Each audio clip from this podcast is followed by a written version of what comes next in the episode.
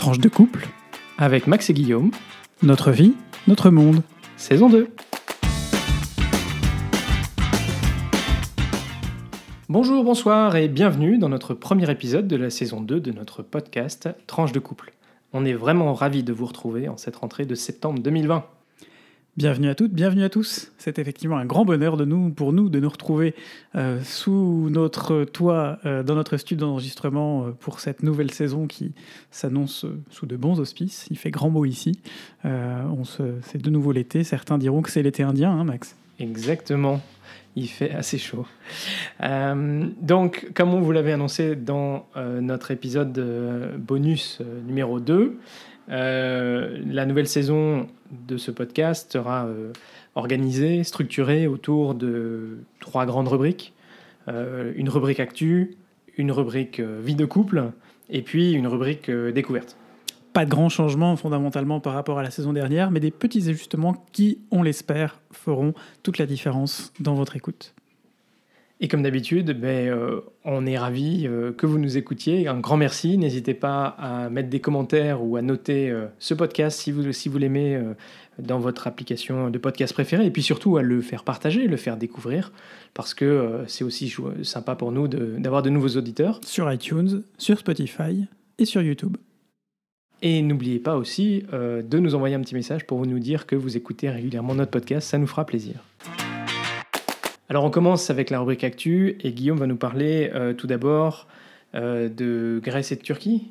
Absolument, deux brèves d'actu euh, pour moi aujourd'hui. La première, c'est euh, les tensions euh, diplomatiques entre la Grèce et la Turquie depuis maintenant un mois.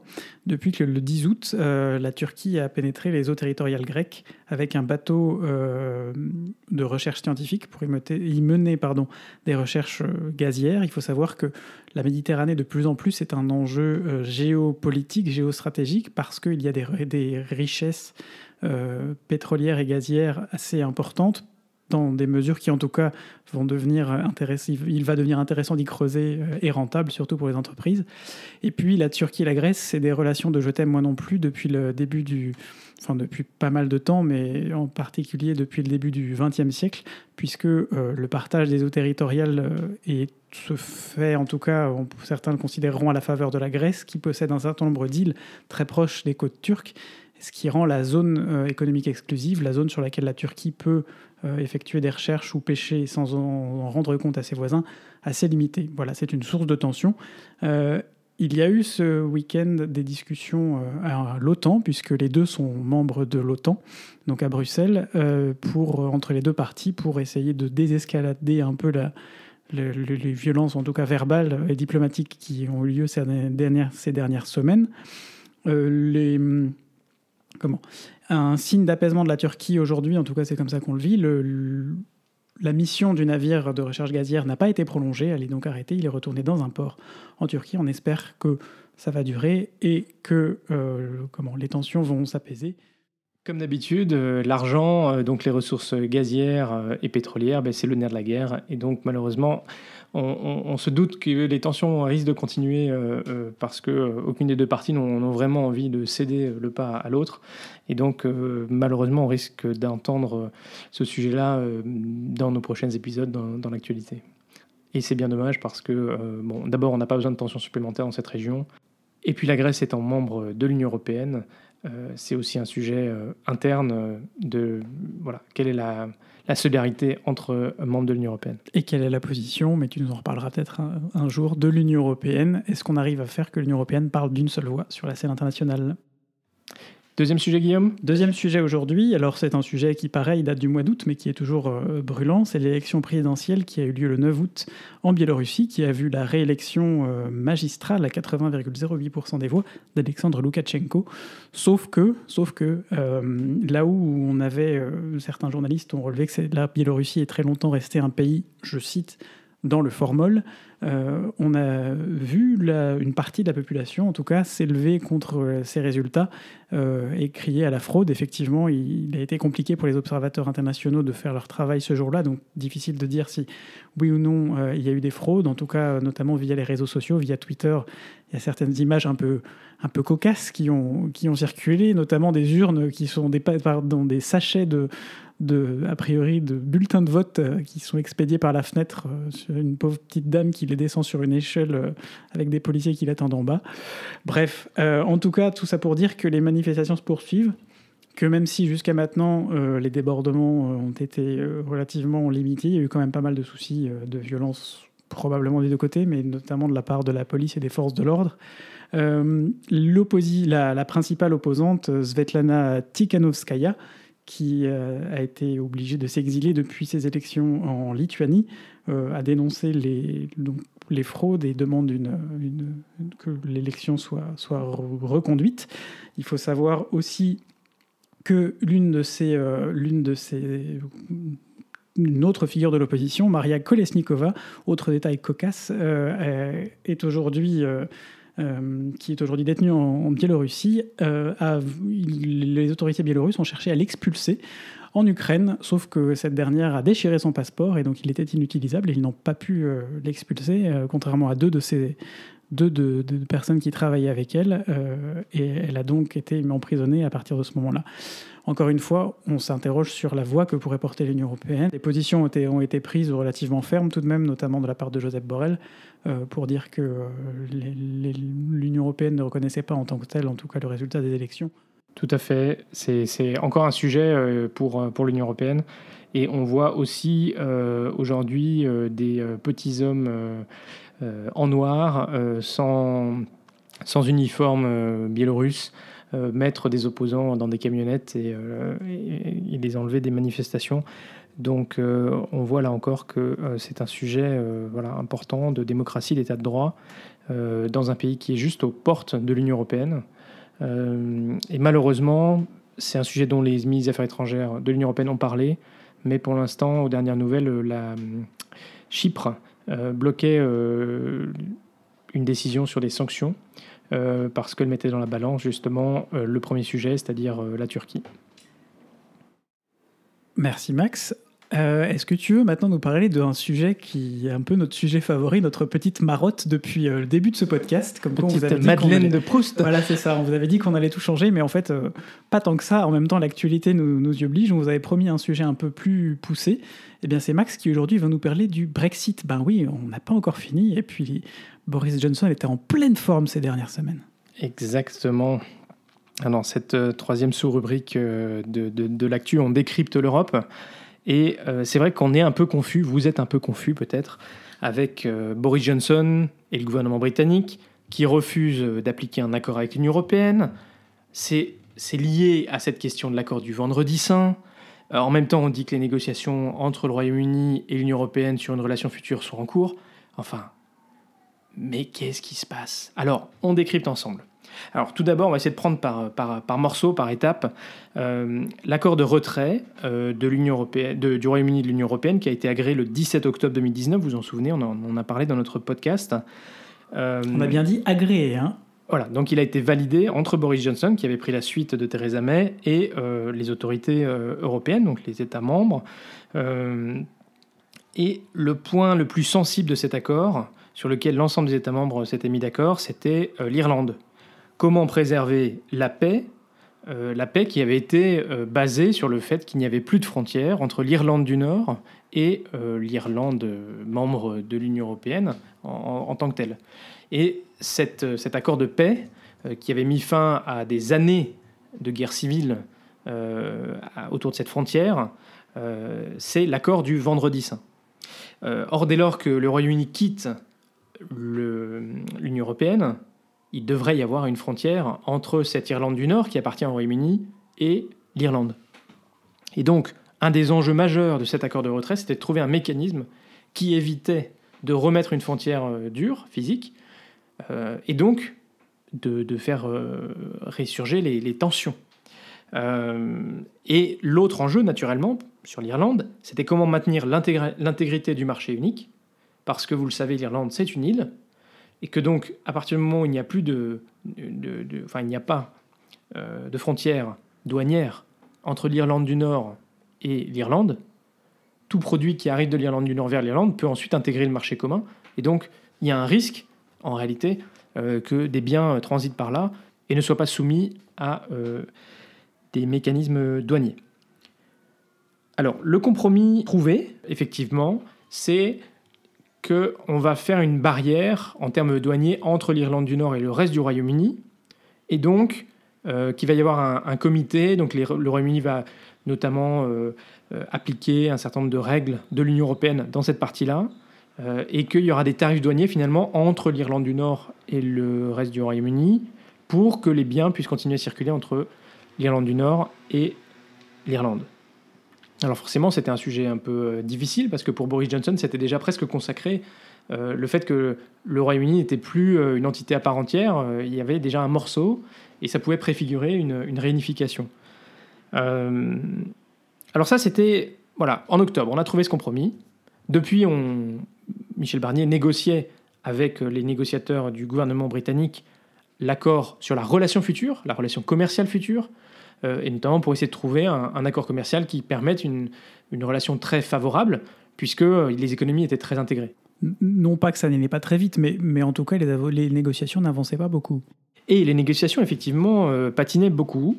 et, et l'objectif, agréé par tout le monde, c'est qu'en gros, d'ici octobre, il faut que les deux parties aient trouvé un accord, parce que le temps que les parlements respectifs, et notamment le Parlement européen et l'ensemble des parlements nationaux, ratifie cet accord, eh ben, il faut un peu de temps euh, si on veut qu'au 1er janvier, à la fin de la période de transition, euh, on soit désormais dans le nouvel accord. Et là, Boris Johnson, qui arrive comme une fleur, euh, et qui propose une nouvelle loi qui, en gros, dit que ben, finalement, ce qui a été agréé dans l'accord de retrait, il y a des nouvelles dispositions qui vont s'appliquer. Alors du coup, levée de, bouclier, à la fois côté Union européenne et puis à la fois côté britannique. Et cette semaine, à la Chambre, euh, au Parlement britannique, certains, certains députés posent la question, mais est-ce que vous êtes en train de violer euh, l'accord de retrait? Et globalement, le gouvernement britannique qui répond, on viole l'accord de retrait de, de façon limitée, euh, mais on le viole. Sachant qu'en droit international, violer un accord, c'est quelque chose qui ne se fait pas entre parties civilisées. C'est violer un accord international agréé entre, entre deux parties. finalement, un des grands enjeux, c'est que si le Royaume-Uni peut décider de manière unilatérale de renier sa parole, de revenir sur un accord qu'il a négocié avec un partenaire, bah, plus personne ne va vouloir euh, faire d'accord avec le Royaume-Uni. C'est quand même un enjeu important. Tu veux peut-être nous parler d'ailleurs de cette proposition d'un député européen espagnol? Oui, un, député, euh, un député européen espagnol a dit ben, finalement peut-être euh, que nous pourrions aussi renier un, certain traité concernant Gibraltar, euh, le, traité, le, traité de Utrecht, voilà, euh, mais, mais, simplement de manière limitée, hein, mais bon, qui nous permettrait de reprendre le contrôle de Gibraltar néanmoins. Euh, Après tout, hein, une fois qu'on a ouvert la boîte de Pandore, why not? Alors, ce qui est marrant, c'est qu'on a eu, comment dire, vent de cette, de cette loi avant qu'elle soit publique, donc il y a eu un petit peu de spéculation. Dès lors que la loi a été effectivement proposée par le gouvernement britannique, l'Union européenne a, a convoqué une réunion justement de cet accord de retrait. Hein. Il y a un comité de suite de cet accord de retrait. Donc le vice-président de la commission est allé, l'un des vice-présidents de la commission est allé à Londres euh, discuter avec euh, Michael Grove. et en gros, l'Union européenne a donné un ultimatum de trois semaines d'ici la fin septembre pour revenir sur les modalités qui figurent dans ce projet de loi. alors si on, on est plus précis, l'idée c'est de plus avoir de démarche douanière pour les biens qui vont d'Irlande du Nord au Royaume-Uni, alors que c'était justement un des, un des points importants, c'est-à-dire que la frontière était euh, dans la mer qui sépare euh, l'Irlande du Nord du reste du Royaume-Uni.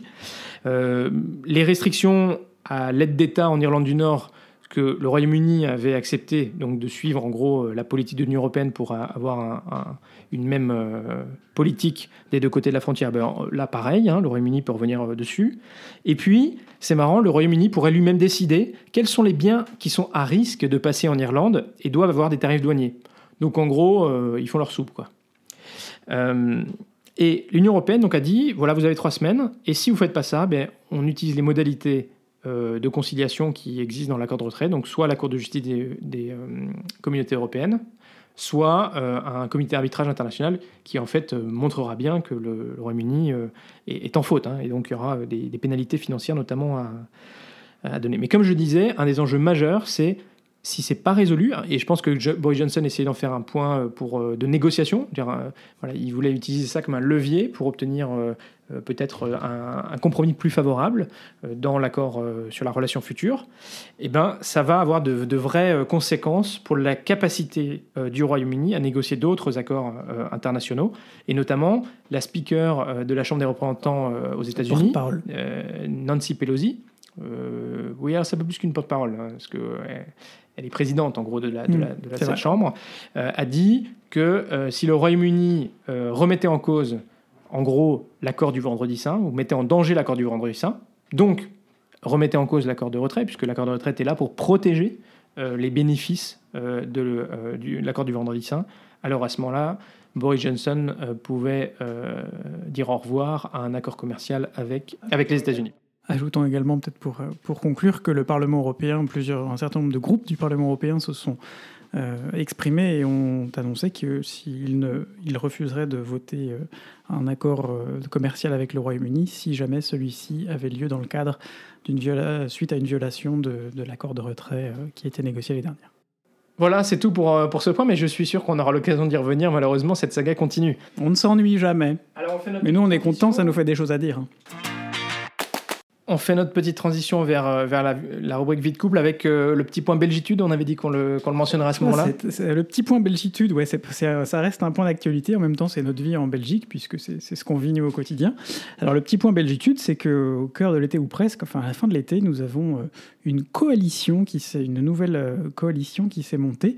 la coalition Avanti, donc c'est une autre coalition dont on ne vous a pas encore parlé, qui était basée sur la coalition Vivaldi. Il faut savoir que les négociations ont eu lieu âprement euh, entre les deux principaux partis du pays, donc le PS côté wallon et euh, la NVA côté flamand, qu'ils n'ont pas abouti, et qu'en gros on va vers un scénario où la NVA, qui est pourtant parti majoritaire en, Flandre, euh, serait exclue du gouvernement fédéral. Bon, ça c'est une autre une question parmi d'autres, mais en tout cas, on a cette coalition Avanti qui est apparue à la faveur de la, de la rentrée.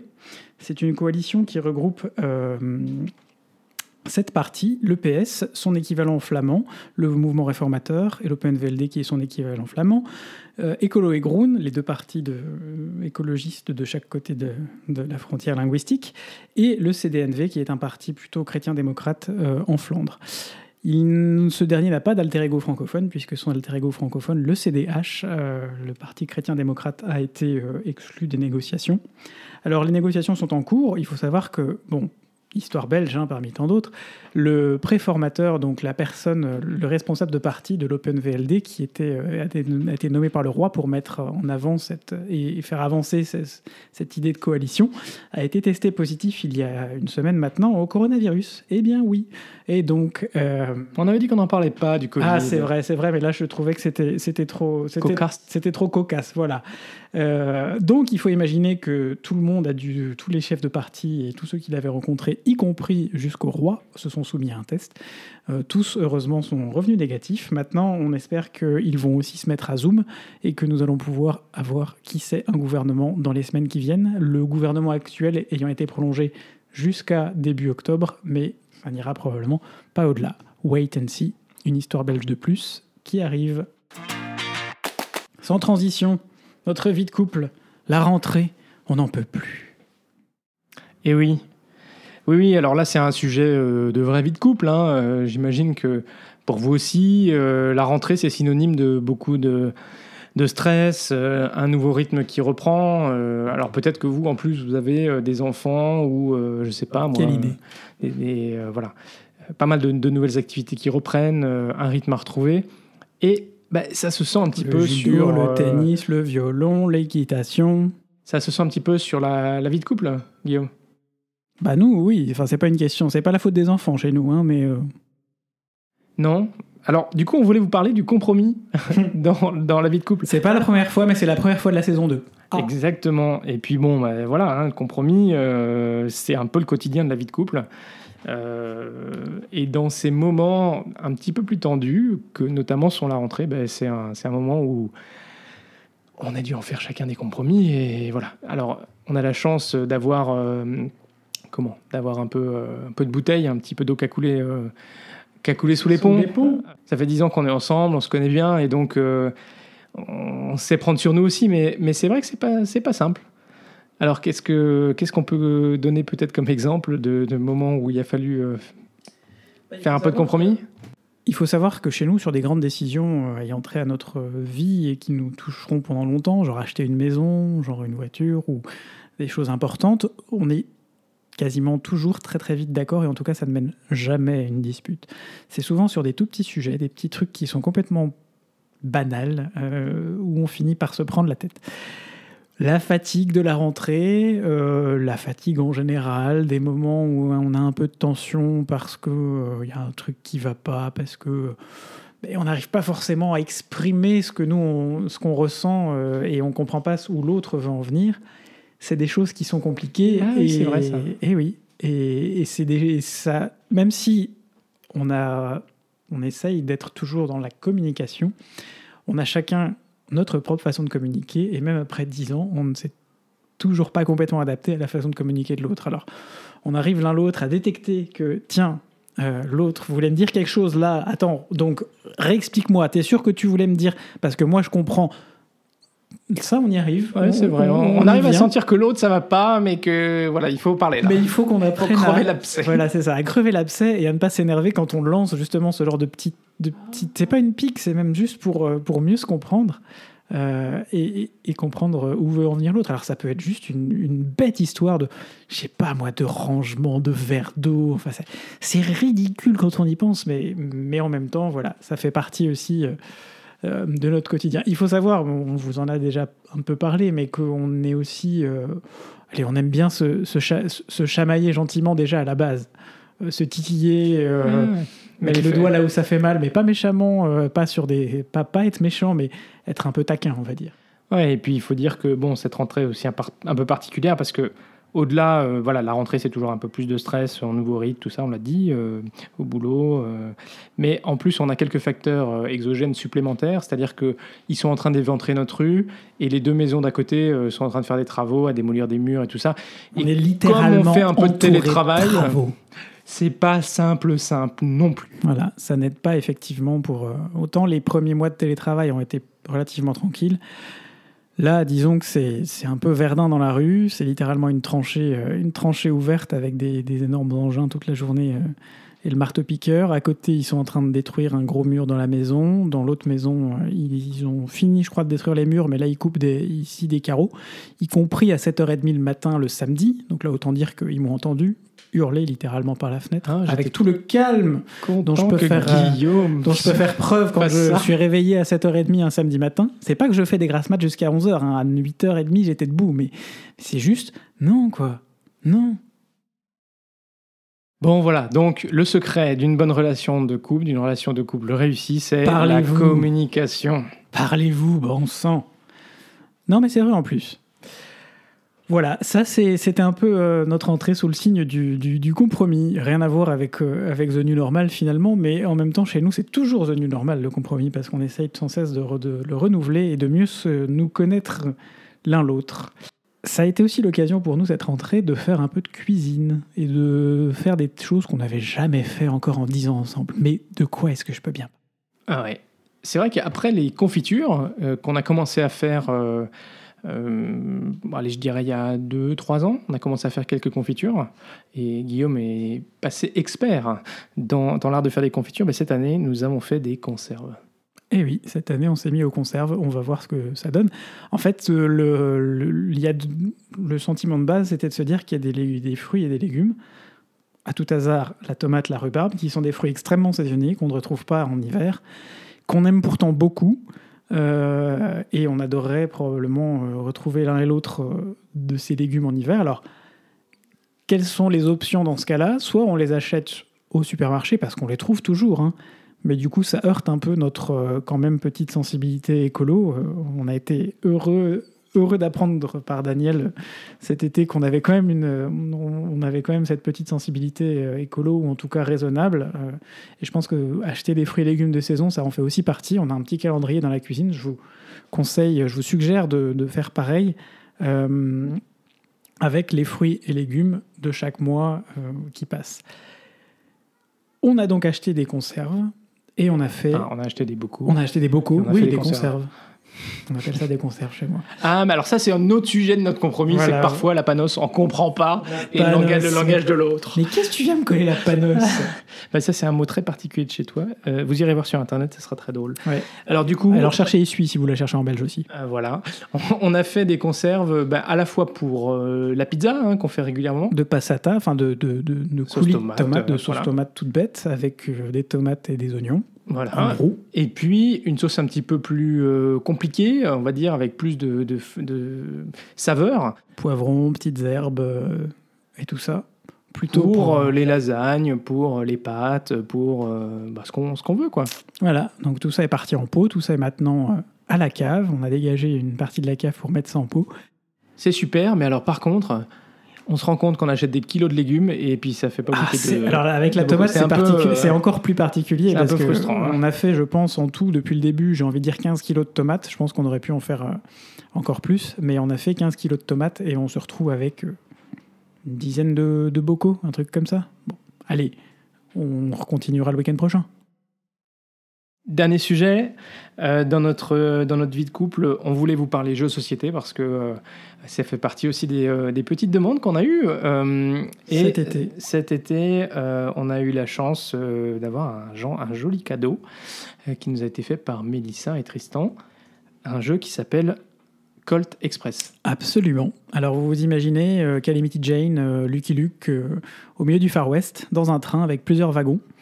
Euh, c'est une question de braquage, hein, C'est une question. Il est question ici de braquer le train et de récupérer de l'argent qui se balade euh, dans le train, tout en évitant euh, Le shérif. shérif qui lui se, se balade aussi dans le train. Donc, Max, Et, les pas balles, et les balles, et les et les balles et les des, coups de poing et les coups de poing des autres. des autres bandits, bah oui, forcément, on est potes. Max, est-ce que tu veux nous expliquer un peu plus précisément le, le fonctionnement? On vous mettra aussi sur Twitter une, une- une petite vidéo explicative très bien faite par un, un YouTuber euh, sur Colt Express. Voilà, et puis sur Twitter aussi quelques photos de la boîte et tout ça. Mm. Euh, oui, alors le principe, euh, alors ça se joue plutôt à, à nombre à partir de 3. et l'idée, c'est que chacun doit essayer de ramasser des bourses ou des diamants qui sont dans les différents wagons du train. Pour cela, le système est assez intéressant parce qu'on va jouer avec des cartes actions qu'on qu'on a dans notre jeu. Euh, et chacun va jouer, en fait, euh, va préparer les actions qu'il va faire après. Et donc, il va falloir imaginer comment est-ce que notre personnage bouge, comment est-ce que le personnage des autres bouge, pour, euh, ben, en gros, faire la bonne action. Parce que euh, si tu veux euh, donner un coup de poing pour faire tomber la bourse d'un des personnages ou tirer, tirer sur quelqu'un, ben, il faut encore, encore faut-il que cette personne, qu'il y ait bien quelqu'un qui soit dans ton champ de, de- de vision. Donc, c'est un petit peu de stratégie, mais c'est très fun. Euh, et euh, voilà, on, s'est, euh, on, a un petit peu joué et on s'est beaucoup amusé.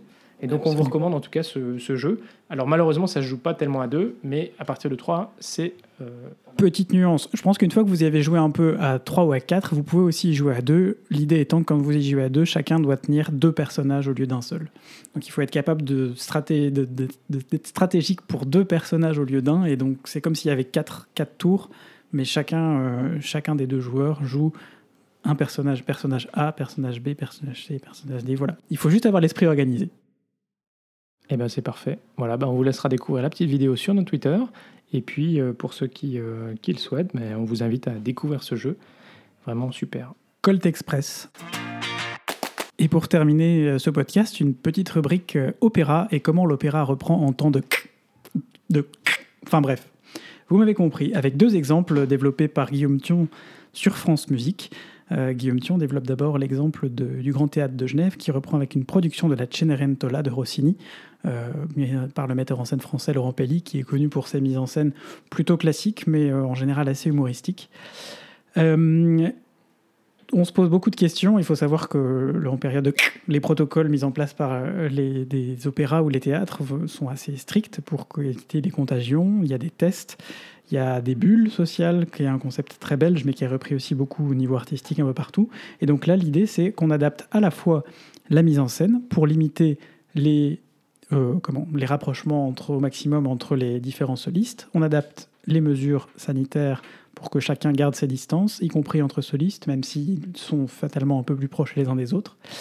Euh, et puis on le fait aussi dans le public en limitant les espaces. Voilà, ça c'est ce qui se passe à Genève et je voudrais faire aussi parler de Lucas de Bruxelles, puisqu'à Bruxelles, bah, la monnaie mes collègues ont mis en place euh, Is This the End, qui est une création d'opéra par le compositeur Jean-Luc Falchamp, euh, dont la création mondiale a eu lieu les 12 et 13 septembre dernier. Alors, euh, c'est un, opéra qui a été construit pour être 100% diffusé en ligne.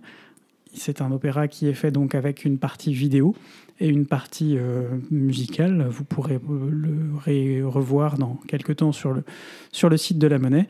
Comment, une pensée toute particulière pour euh, les équipes et pour euh, mes collègues et pour les artistes de la production, chanteurs, choristes, instrumentistes, et pour Uri Broncti, puisque le chef d'orchestre qui devait à l'origine diriger la production est décédé à quelques jours seulement de, de la direction d'une, de la création pardon d'une crise cardiaque. C'était le chef euh, Patrick Davin qui était très connu en Belgique mais aussi euh, en Europe pour euh, son caractère extrêmement affable et très proche des musiciens. Voilà, bah, c'est aussi une façon de lui rendre hommage pour moi et de rendre hommage à toutes ces maisons d'opéra qui reprennent le, travail et qui retournent parfois euh, dans des circonstances ici en l'occurrence compliquées, mais avec toujours beaucoup d'envie et l'envie d'y retourner. Donc n'oublions pas, les artistes, continuez à aller dans les salles de spectacle, continuez à acheter des places et continuez à soutenir la culture, parce que sans la culture, la vie serait une erreur. Merci pour cette euh, rubrique découverte euh, axée sur la culture aujourd'hui. Et voilà, c'est déjà la fin de cet épisode. Si ce podcast vous plaît, faites-le découvrir autour de vous et n'hésitez pas à mettre une note sur Apple Podcast ou un like sur YouTube. Ce podcast est diffusé le lundi tous les 15 jours, alors portez-vous bien d'ici au prochain épisode. Gros bisous, sortez masqués et à très vite pour de nouvelles tranches vitaminées.